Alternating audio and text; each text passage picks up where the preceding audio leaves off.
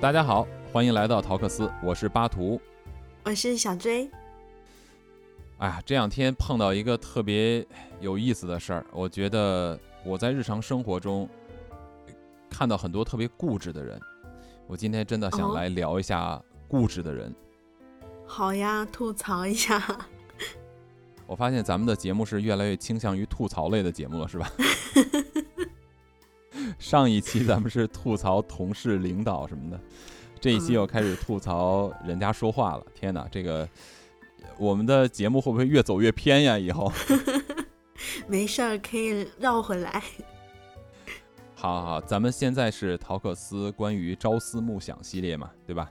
嗯，白天想一想，晚上睡觉也想一想。我估计咱们再这么下去的话，可以再开另外一个系列，叫做“陶克斯曹邦”，怎么样？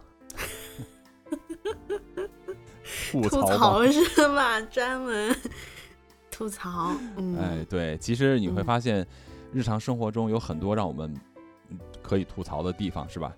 但是嗯我我们吐槽的话，其实也有高级一点的吐槽，也有搞笑的。嗯，像嗯是不是有那么个节目是跟吐槽有关的呀？我不怎么看综艺或者娱乐类的东西，所以，但是我印象中好像是有，是不是？有一个、嗯哦，吐槽大会，对对对，嗯嗯，给他们做个宣传。啊、我们在这里吐槽也挺好的，因为有些时候，嗯，在生活当中可能没有办法去 吐槽，直接的吐槽。对，是是是，也呃，不敢我们 是是是，外边的都是那种叫做散户吐槽，我们的曹帮是有组织、有纪律、有预谋的吐槽 嗯，我们是帮派形式的吐槽，嗯然后还要树帮规的是吧？可以吐槽，不许嗯人身攻击，嗯，就事论事，不许点名道姓。嗯，对，这个是原则问题。这节目构架已经出来了，完美。可以，这一段我一定不要剪掉，我一定要留住它，当我们的语音备忘录。好，咱们的开场白也是越来越长了，我的天，两分钟，两分钟连个正题都没说，我觉得嗯可以。我最近我可能郭德纲听多了。OK，说到说到正事儿哈，咱们今天说这个，我这两天呃就突然对这个呃固执的人特别敏感，嗯然后我就会想到一个问题，就是固执的话，一个人固执，他应该有两个层面。我觉得哈，嗯我觉得嗯，嗯，最多的一个层面，或者说很多固执的人固执的人呢，是处于一个比较怎么说，可能知识边界比较窄，自己知道的东西会比较局限。那我就会认为我知道的就是正确的，我就会固执己见。另外一种固执呢，是非常嗯清楚自己说的是什么，也就是对自己的知识边界非常明确，知道的就是知道的，不知道的我真的就不知道，我不会为了我不知道的东西而固执嘛，嗯而我也不会为了我知道的东西而去选择和稀泥。我咋觉得你在说你呢？好吧，我就是想通过这个节目让听到的人知道一下，不要老给我提一些莫名其妙的建议，让我觉得很 很烦闷。嗯嗯，你说的第一种啊，其实就是可能他们就自以为是，然后比较自大吧。嗯，觉得只相信自己的判断，他们。是是是，或者说，其实我们从小的受到的教育呢，可能比如说哈，他可能听到的一些信息，或者他获得信息的一些渠道啊，是来自于类似于啊专家呀、老师啊或者学者呀，就这一类的人吧。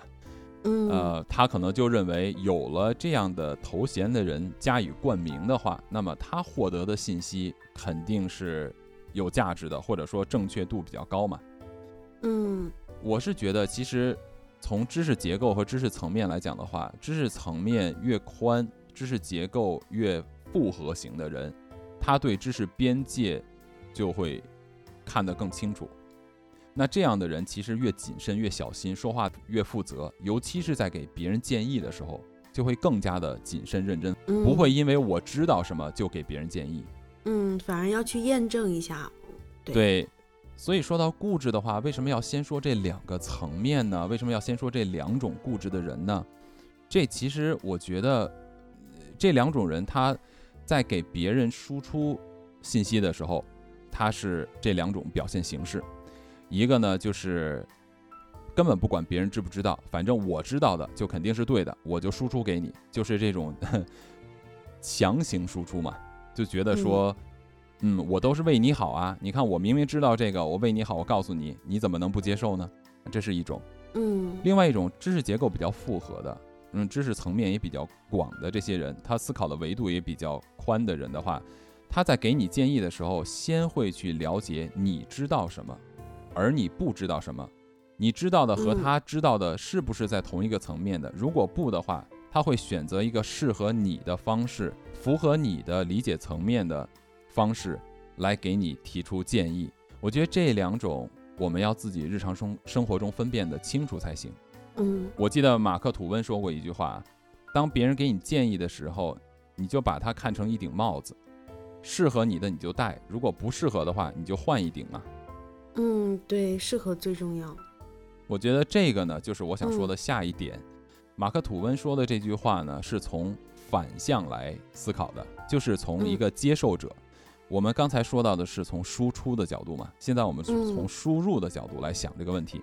那你想想看，知识层级相对比较低，知识维度比较单薄的这种思维的人的话，这种固执型的人呢，你觉得他在接收信息的时候，会不会也是比较偏向于不太愿意去接收这种啊、新的事物，新的事物，或者是别人的批评和建议呢？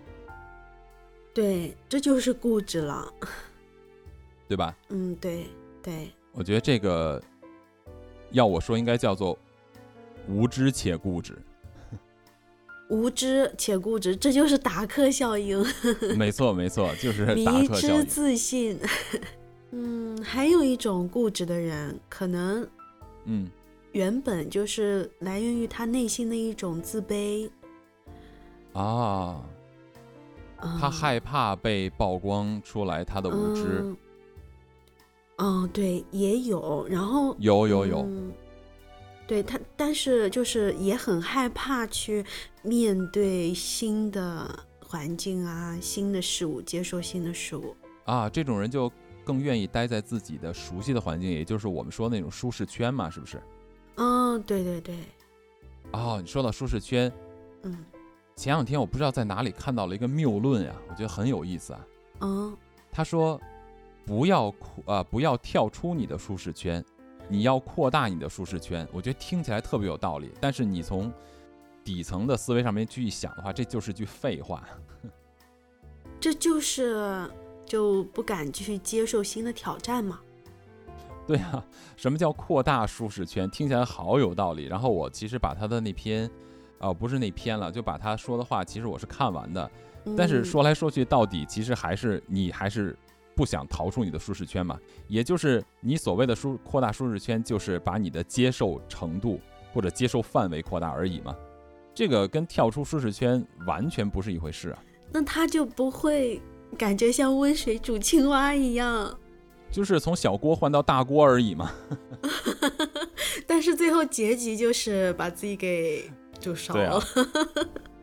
是啊，可是我们现在的这种媒体环境啊，我们的生活啊，包括我们的日常的这种话题圈里边，充斥着非常多这样的、这样的，在我看来是一个比较有有意思的一种语言环境，或者说一种思维方式吧，很多人都有。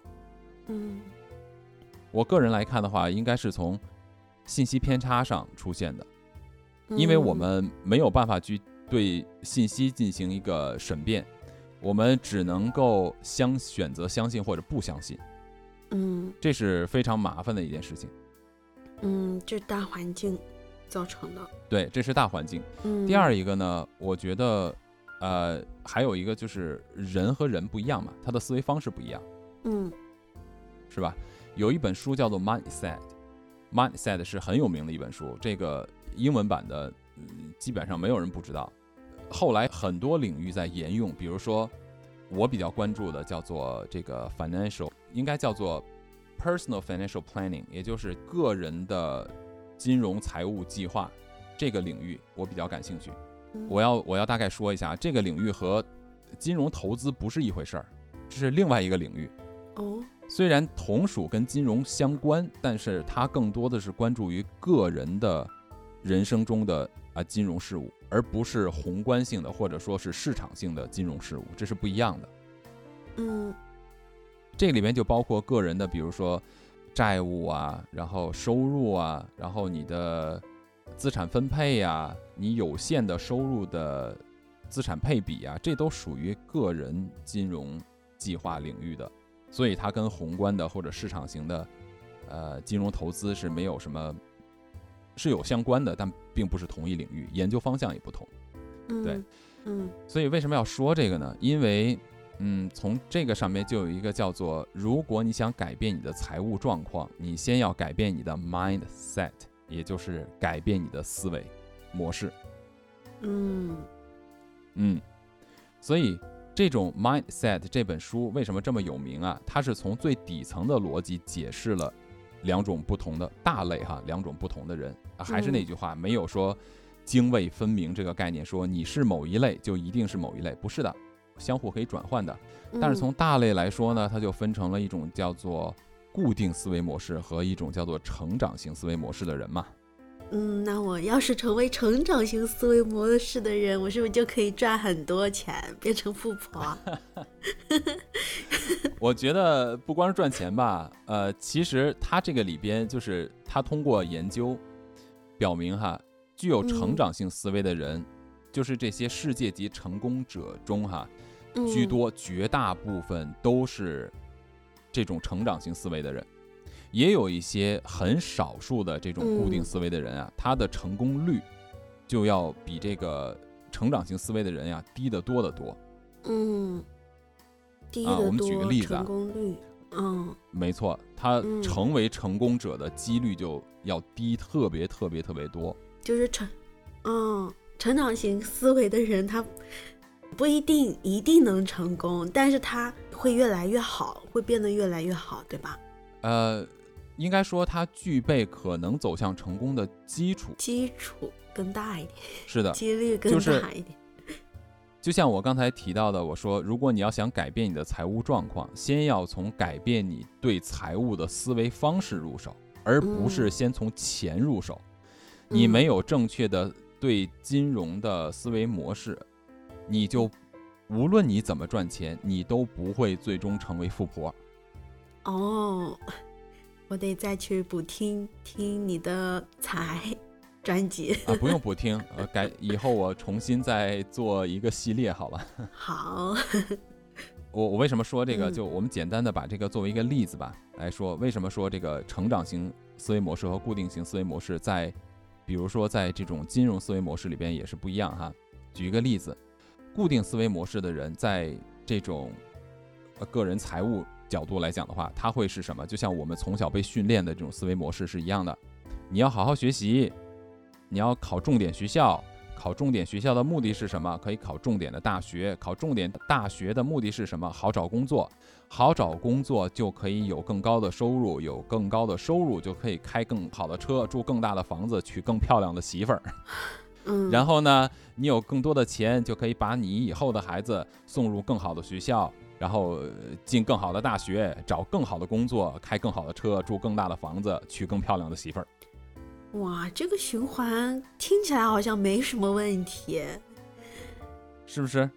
对呀、但是是往往这样的人没有办法走向那个开更好的车、住更大的房子、娶更漂亮的媳妇儿。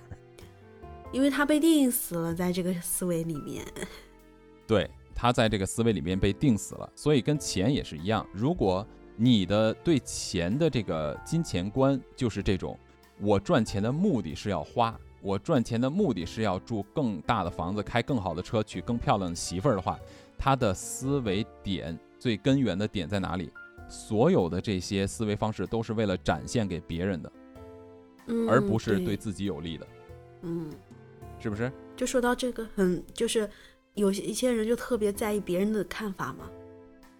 是的，嗯，所以呢，这种这种固定性的思维模式，如果你要跟他讲，你比如说，我说，假如说啊，一个成长性思维模式的人要去批评他，或者不用任何成长性思维模式人，如果有人站出来去批评他，或者说去挑战他这种思维方式，举个例子，如果说跟一个家长说，这位家长，如果你对你的孩子是这样的思维方式的教育的话，那么你的孩子呢就会不断的进入这个死循环。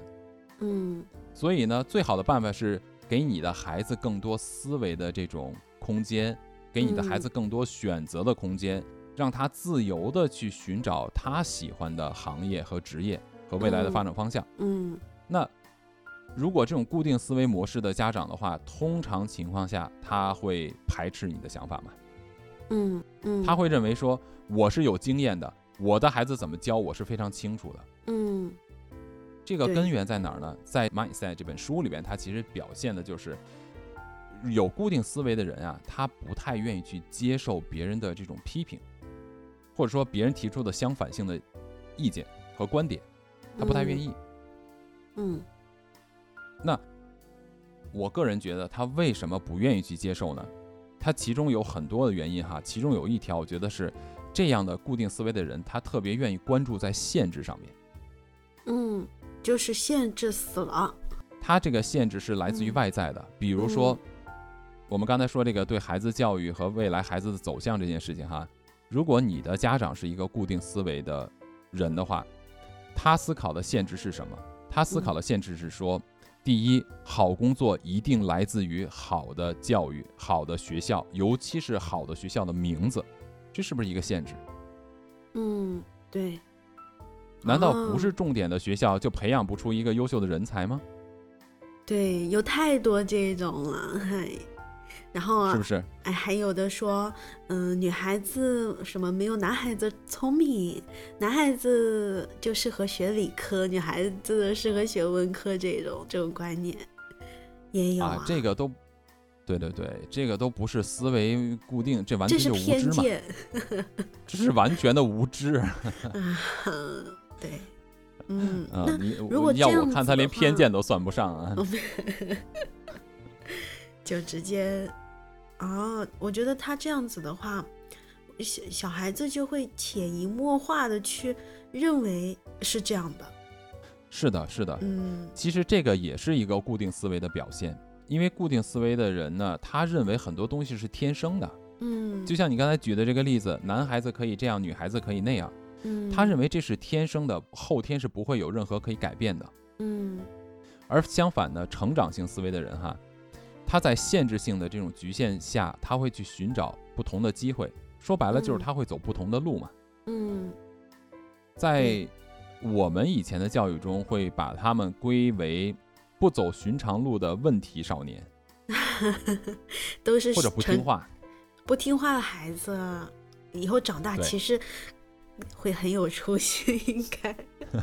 当然这也不一定啊，只是说，你说我就不上学，然后在家里边到处乱混，其实上不上学和你的思维模式没有关系。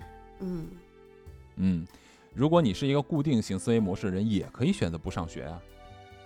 那他能有什么出息呢？也没有什么出息。所以我觉得，你像很多人去举例子，经常举到一些什么样的例子啊？上学没有用，比尔盖茨没有读完大学，啊，什么扎克伯格没有读完大学，就是他会把大学作为一个门槛和限制。那有没有哦毕业证作为他的基础？其实不是。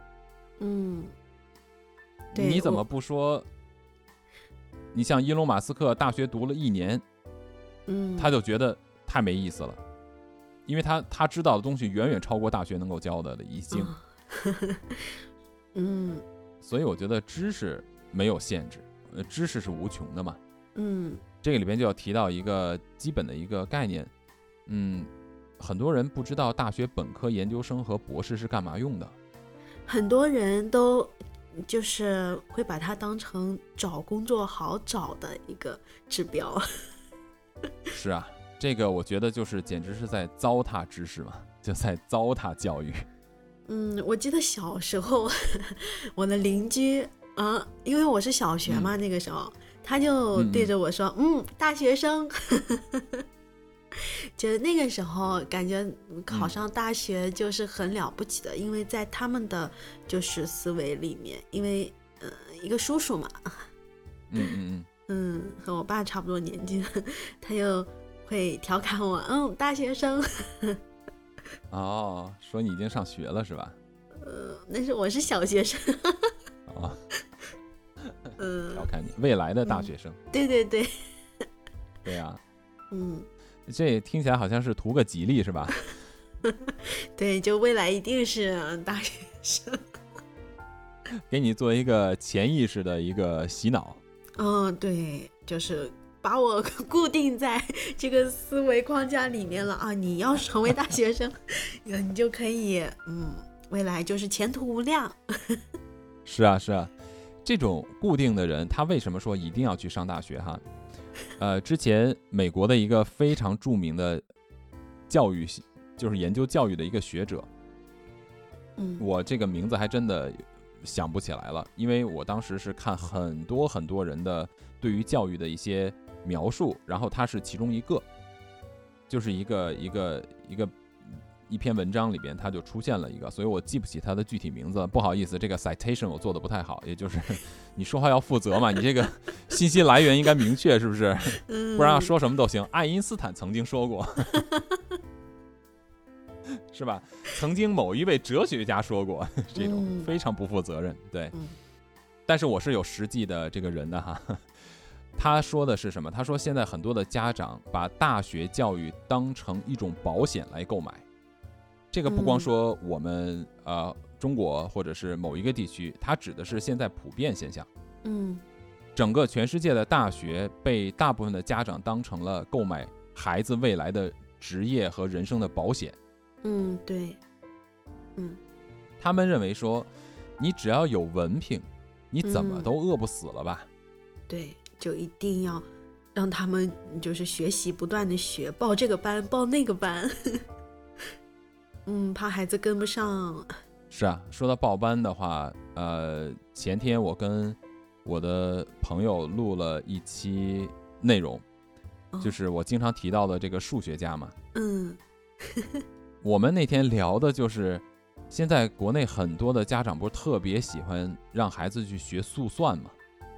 嗯，还有学什么魔方、速算哦，就比如说很多位的加减法或者乘法。啊，嗯，然后呢，你这边人家那边说数字，你这边敲计算机，你计算计算器还没有敲完呢，人家那边答案都出来了。嗯，机脑不如人脑。呃，就是这种，所以呢，我们就专门聊了这个点。对，其实就跟你刚才说的这个是相通的，就是很多的家长把孩子培养这些东西，他完全没有培养底层逻辑。现在很多的人。都是固定性思维的人，嗯，就是我我这话我得重新说啊，不能说很多人都是固定思维的人，不能这么说。我重新说一遍这个话，嗯，应该是说有很多固定思维模式的人会把他们的孩子训练成机器，对，因为速算的意义是什么？他训练的是什么？没有搞清楚，嗯，他为什么没有搞清楚？是的，他为什么没有搞清楚，他就让孩子去学呢？因为其实他是这种固定思维的人。你看，我们看市场上很多的这种呃培训也好啊，或者一些小孩的一些课，不是说这些都没有用，其实是很有帮助的。但是呢，他在市场行为中其实是有很多的这种啊误区的这种，就导向上是有很多的误区的。嗯，比如说速算或者学某一个东西。可以成为未来加分的特长。嗯，你这个目的就变了嘛？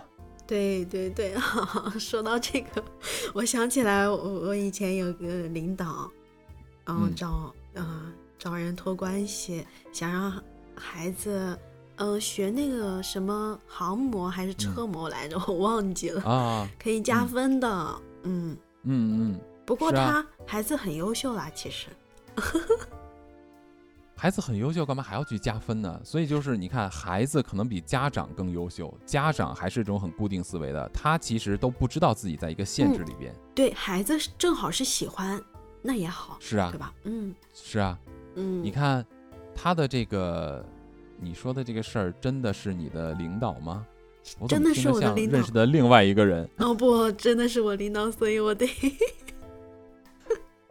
又回到上一期吐槽领导是吧？嗯对，而且但但是这个领导挺好的，我我不想吐槽他。哎，大家要是没有听过我们的上一期，回去听一下，那里边有劲爆的关于领导的，嗯，八卦。我发现我们这一期都在打广告。对我们这一期全是广告系列是吧？值得纪念，已经做了五期了，坚持了五期了。对于咱们两个双子座走到今天不容易，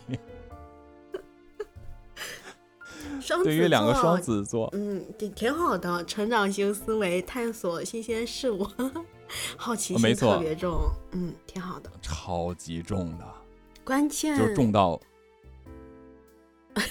关键是要坚持下去。是。我就嗯想加一句，我说这个好奇心重到喜欢窥探别人隐私。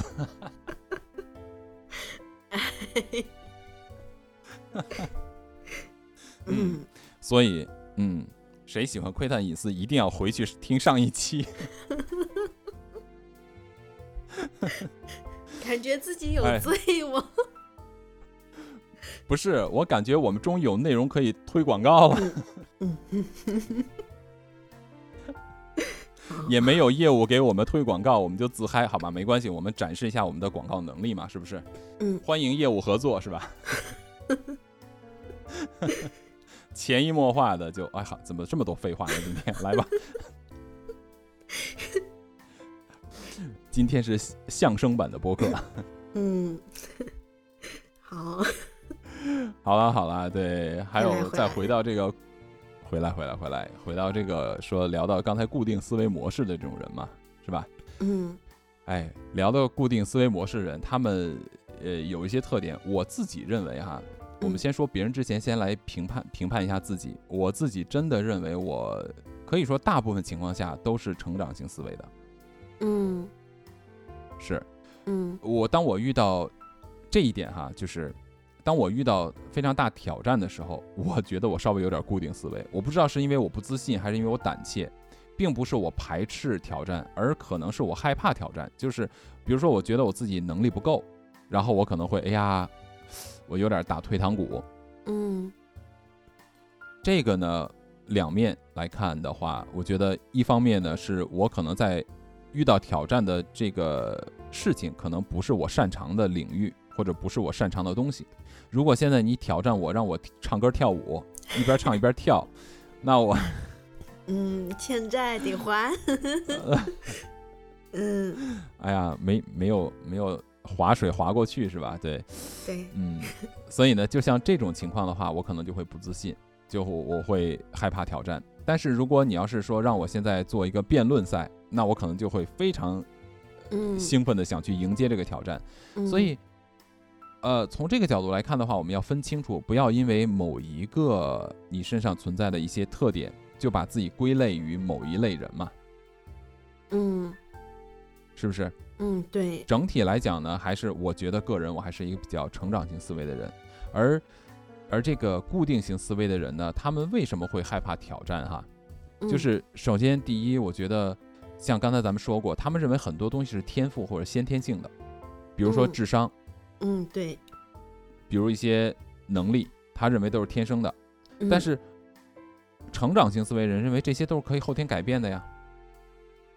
嗯，对我，但是我觉得可能如果说他觉得他的能力、他的智商是有限的，就是我就这样，我就是这样，可能跟他的成长环境有很大的关系，就是啊，早？期的养育啊，对吧？就很有可能，比如说这个孩子他考试没有考好，嗯然后父母就责怪他，他说你怎么嗯会会这么没用啊？怎么这么笨呀？然后就给他贴了个标签嘛。如果嗯这样子的话，那他就会，呃，会觉得自己啊吧，本来就是这样子，我就是这么笨，我就是这么没用的。有些孩子他可能就会变成一个，去迎合他父母这样子的一个人，我就是这么笨的，可能会这样子想。有些人哇有吗？哦，我觉得没有没有我啊，没有没有，我不是在想有没有，我在想的是，我还以为你又要进个软广告，说一下大五人格的事儿呢。可以呀、可以。你不是进了啦？你不是啊进了对呀一个软广告？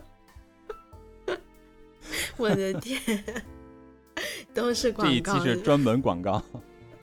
对嗯呃，你刚才说这个其实是是的，这个包括 mindset 这个这个作者，其实他在一个 TED 一个演讲上边，他就提到过对孩子的教育这一块哈，他就说呢，嗯你看咱们咱们日常生活中哈，尤其我我不光是中国人了，就是我们因为我们生活出生长大在中国这个环境下，我们就没有必要去举别人家的例子嘛，我们就以自身的例子来举例。咱们从小经常会听到的就是，你刚才说的是，有的家长会说这孩子好笨呀，好笨呀，是不是？嗯。另外一个一种家长就特别容易夸自己的孩子，哎呀，你真漂亮，你真你可真聪明。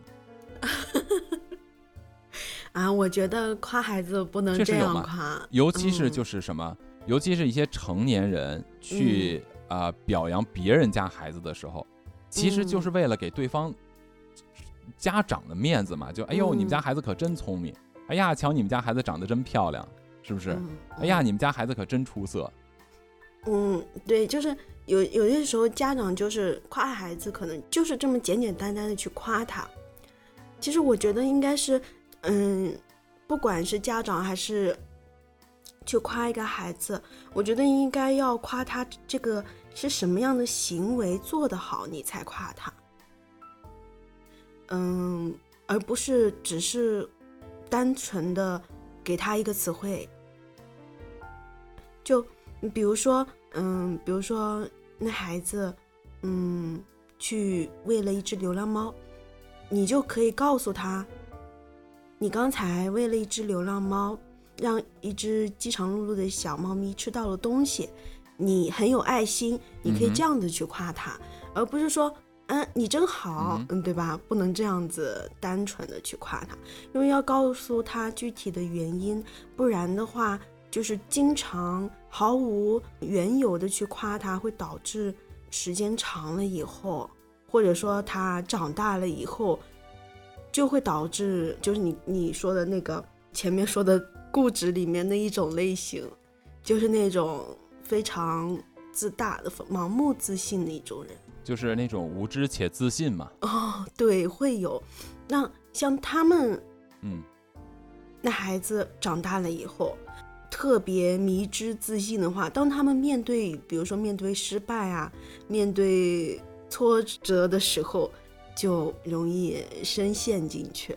嗯，对，很多的家长都会去表扬孩子的自身特质，尤其是我觉得其实更重要的哈是在家长以外的群体，比如说父母的朋友们，为了给别人就是成年人之间的面子啊，就会用孩子作为筹码去表扬嘛。比如说，哎呀，你嗯家孩子真漂亮，就像我刚才说到的，对吧？其实这些对孩子的伤害很大，为什么呢？因为它会帮助孩子成为一种固定思维的人。固定思维的人之所以会不愿意去改变现状啊，他有一部分原因是因为，呃，像你刚才提到的，无知且自信。嗯他在小的时候，在没有形成一完整的这种价值观、人生观的时候，你给他所有的一切的东西，他都会认为这个就是他。嗯像有的孩子啊，总被表扬聪明，他一旦完成了一件事情，他被夸的就是，哎呀，你可真聪明，你的智商可真高，我们家孩子智商如何如何的时候，小孩子得到这种信息，他就会觉得，因为自己很聪明，所以不需要付出太多努力就好了。嗯，所以呢，他这种人很容易在上学的未来的时候啊，成绩越来越差。嗯中国不有句古话说的叫做“儿时寥寥，长大为家”吗？嗯其实你就看一下很多这个被媒体大肆报道，从古至今，包括中国也是一样。你像司马光砸缸，嗯，司马光啊，他就就一个典型的一个古代案例啊。那司马光小的时候就被呃称作为神童嘛，但是你看这些神童，就从小就能吟诗作赋啊，然后做对对答如流啊，就被各种的成年人捧的这种神童，他们其实在嗯未来的发展中都不是特别的好。嗯，对，所以呢，嗯。固定思维的人和成长型思维的人，他还有一个特别本质的一个差别，就是成长型思维的人呀，在任何一件事情的时候关注过程，而固定思维的人他更关注于结果，嗯。是不是？嗯。所以教育孩子也一样，我觉得对小孩子说：“哎呀，你好聪明”，这是一种结果导向的夸赞，嗯，而不是过程导向。对，其实这样子，嗯，不好，嗯，会让孩子啊，前面啊，我很聪明，然后我就不用去学习，然后真的不去学习了，然后慢慢慢慢的自己会，嗯，遇到一些挫折吧，肯定会有，是的，是的，那这样子他就更加接受不了了，所以说可能会走下坡，就是包括他的心态啊什么的，夸赞更多的应该是夸赞他的过程，比如说你这件事情做的嗯很认真，你做这件事情的时候很努力，嗯你在做这件事情的时候的想法非常的好，嗯呃，还有比如说你帮助别人，你都可以值得夸奖。嗯，就像你刚才提到的，哎呀，这个你去帮助这只小猫非常好，嗯，对，就是是不是？嗯，对，要去夸他的行为，而不是最后的结果。简单来说，就是夸他做事的过程，嗯，而不是夸他的结果，嗯，对，是不是？嗯。我觉得，其实如果作为一个负责任的人，我们对身边的孩子，对我们身边的朋友家的孩子的话，其实我们也应该言语上多去注意，嗯。也应该在夸奖别人家孩子的时候，注意的是什么呢？注意的是多去夸他的整个的做事的过程，而不要去夸他聪明、漂亮这样的自身条件性的东西。是的，我还记得我家孩子小的时候哈，嗯。就是有一次，我的小女儿老三，嗯，她就是有那个时候，我想想她大概多大，五岁左右吧，四五岁的时候，嗯。她突然就问了我一个问题，她说，因为当时我跟她妈妈同时在场，她突然就问了我们一个问题，她说说我们是不是真的很漂亮？为什么每个人都这么夸我们？嗯，然后我就跟他讲，我说我说别人夸你，不管你漂不漂亮，别人对你的夸奖都是别人给你的，而不是属于你的。嗯嗯，这个回复挺好。我说，等你嗯长大以后，别人更加看的是你能够为别人带来什么，你能够帮助到别人什么，而不是你到底有多漂亮。我也不知道应该怎么能跟一个四岁、五岁的小孩子说话，所以我只能就是把尽量去弱化对于他对漂亮这件事情的理解，或者说重心不要放在过度的关于漂亮和聪明的这件事情上。嗯，这个是你的你的呃思维给他的回复哦。啊、是的，是我的嗯思维，我不知道嗯这样回复效果会怎么样。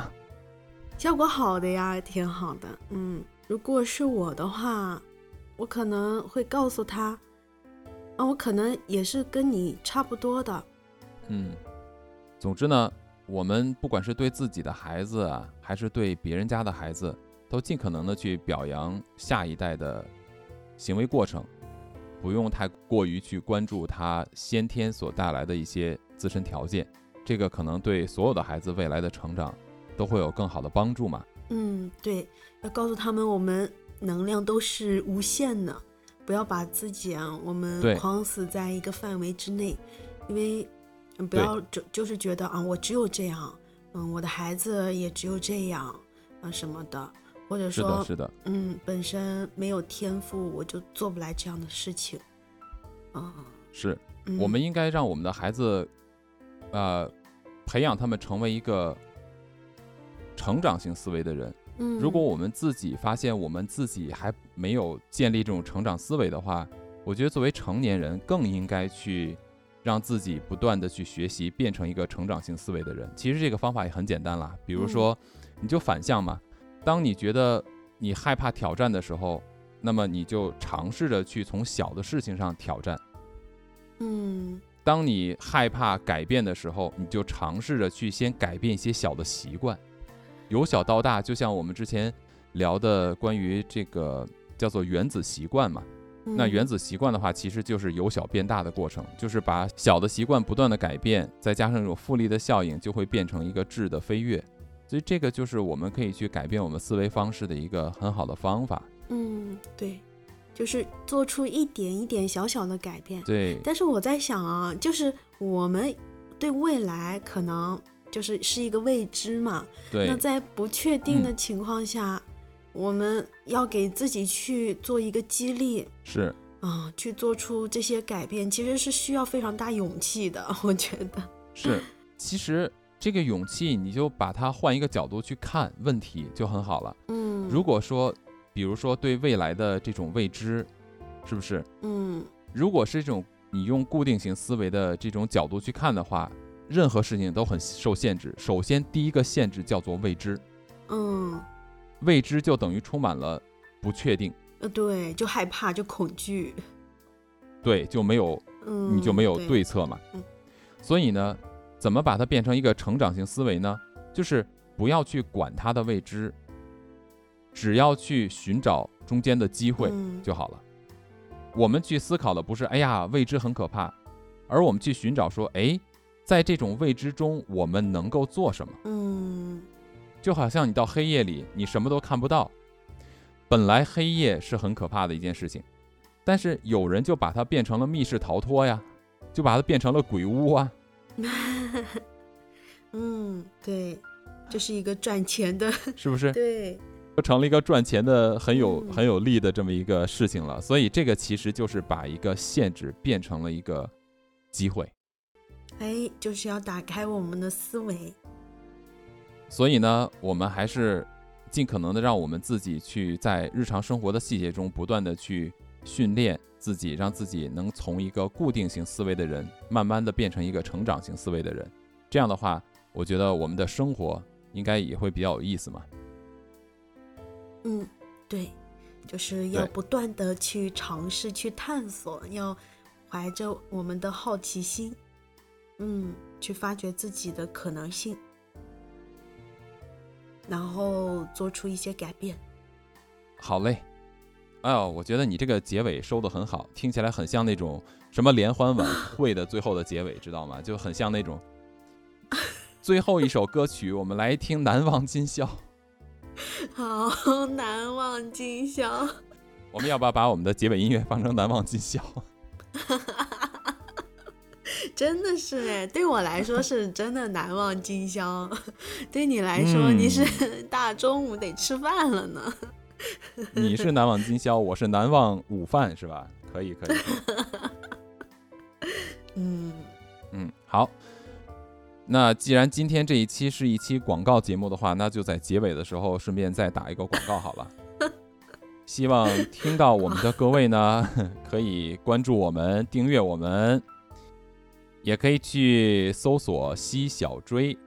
嗯，西小追，我们每一期的播客的，对，西小追，珍惜的惜，大小的小，追逐的追。哦，我珍惜。我说珍惜的惜啦，怜惜嗯的惜啦。大晚上我脑子不好使。大家可以去搜索“西小追”。我们每一期的播客呢，都有一个对应的主题性的语音和小追自己做的动画的视频，能够更好的阐述某一个相对应的理论点。所以，如果大家想更详细的去知道我们所谈论的话题背后的理论点的话呢，那请各位去搜索一下“西小追”三个字，就可以观看收听。啊，好，呃，再一次欢迎大家来到陶克斯，咱们下期再见，下期再见，拜拜。拜拜。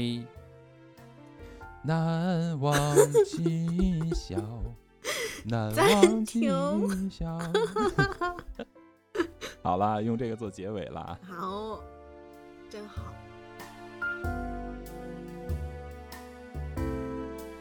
哎，你刚才说到，嗯、要表扬孩子是吧？他们 你能好好笑完了再说吗？你你怎么喘着就开始说？跟好，我没我还好嘛。哎，刚才你要问 太好玩了。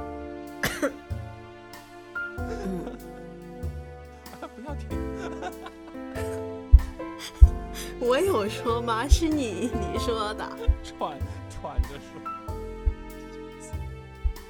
OK OK，对不起对不起，怪我怪我。你太坏。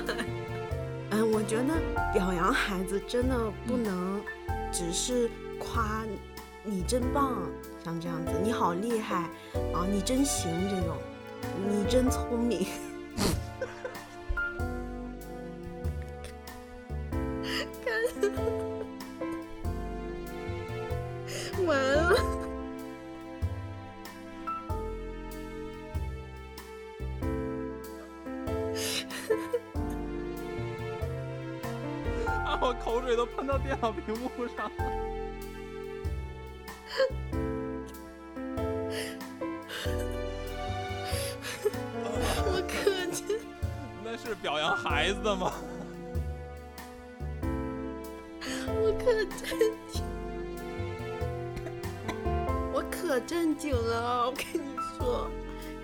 是表扬孩子的。哇，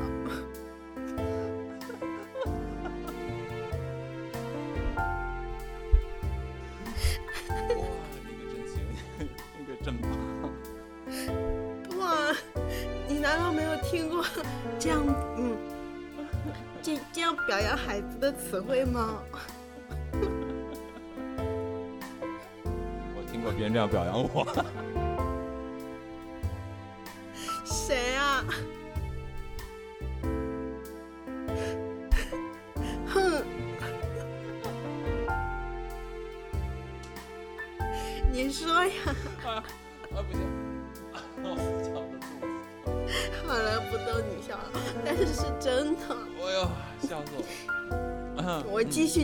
嗯这段看你怎么剪。好好好，好，重新重新好，你啊